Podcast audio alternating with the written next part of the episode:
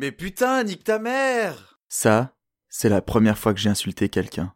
À cet instant, je me suis dit Oh putain, bon, c'est bon, je suis mort. Mais en fait, le type s'est barré. À cet instant, je crois que je me suis senti pousser des ailes. Est-ce que des prénoms nous sont prédestinés ou est-ce qu'ils nous conditionnent? Je ne sais pas. Je m'appelle Ange. Petit, j'étais un enfant modèle, très réservé. Tellement réservé que certains ont même longtemps pensé que j'étais muet. Et moi, je ne les contredisais pas. Non pas parce que je voulais leur faire une blague, simplement, je n'aime pas parler. Mon père, lui, est muet. Alors à la maison, c'est calme.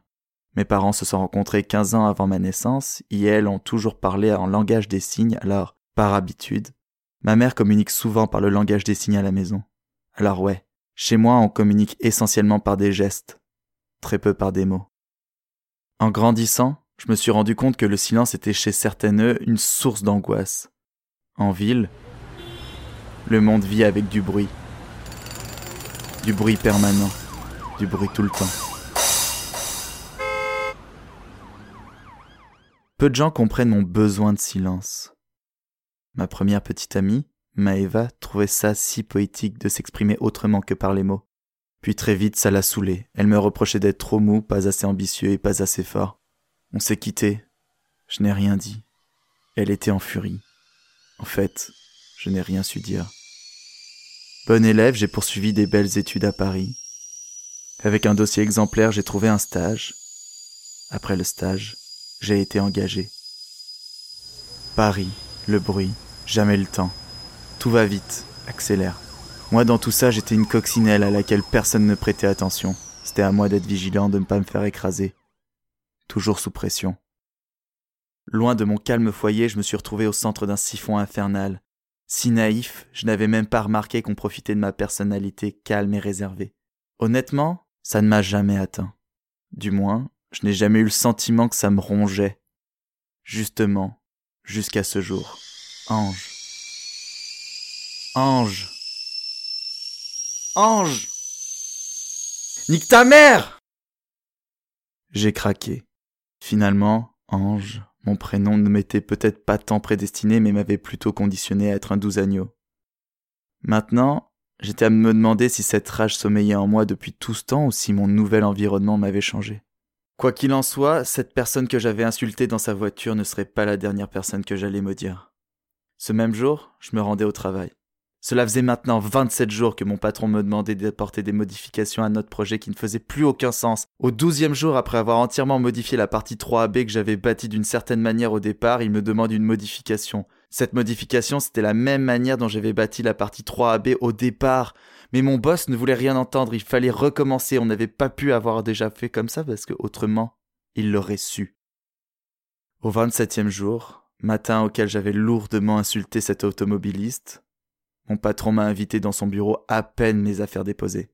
86 secondes après avoir fermé la porte, il recommence à me parler de ses modifications. Nicolas, ta gueule Ça y est, je pensais avoir perdu mon travail. Et alors J'en retrouverai un autre. Et j'ai déballé, PC en main, toutes les modifications qu'il m'avait demandées, je les avais scrupuleusement notées. En parallèle, j'avais inscrit les incohérences et les reprises identiques au travail que j'avais effectué au tout départ. Et ça n'était pas tout. J'avais un plan pour la suite du projet. Tout ce retard, c'était de sa faute à lui à me demander des choses inutiles pour flatter son ego et se sentir plus puissant à défaut de l'être au pieux. Tout était là, comme si cette réunion devait avoir lieu sans que je sache. J'avais tout prévu. À la base, c'était sans doute un moyen de ne pas perdre confiance en moi. Encore une fois, même si j'en voyais pas l'intérêt, j'avais besoin d'en parler depuis 27 jours. Et c'était cette matinée, brutalement, que j'ai tout déballé. Je ne pensais plus au fait que je me ferais très certainement virer dans l'heure. C'est bon? Je peux retourner travailler? Nicolas, mon patron, a acquiescé. Casque sur les oreilles, j'ai bûché. Personne ne m'a dérangé. J'ai reçu aucun mail de notre RH le lendemain non plus. J'ai même salué très cordialement Nicolas. Je l'avais traité comme la moindre des merdes et pourtant personne ne m'en tenait rigueur. Pas même lui. C'était comme si cette journée n'avait pas existé. J'étais de retour à mon calme habituel et même plus serein qu'à mon habitude. Mes ailes continuaient de grandir. D'un bord, une aile blanche comme la neige, de l'autre, une aile plus noire que le charbon. Cependant, un démon qui se réveille ne le fait pas en toute finesse. Même si je retrouve toujours mon calme, je me suis mise à vomir de la haine envers le monde qui m'irrite, Plus question de se laisser faire. Au moindre plein, je déversais ma rage sur n'importe quel passant, sur mes amis, ma petite amie et ma famille. Personne ne disait rien, je retrouvais le silence que j'aimais tant. Ce silence devenait le fardeau des autres. Un jour, en rentrant à l'appartement, ma copine était absente. J'ai trouvé un mot dans la cuisine. Elle avait pris toutes ses affaires. Elle était partie. Pour sortir un peu et me changer les idées, j'ai appelé mes amis, et elles étaient tous sur répondeur. Je le retrouvais le silence. Seul. Ma seule occupation. Un boulot détestable. Paris, son silence, c'est la solitude. Tu auras beau taire tout le monde autour de toi, Paris ne la fermera jamais. Aurais-je dû me taire ou parler plus tôt?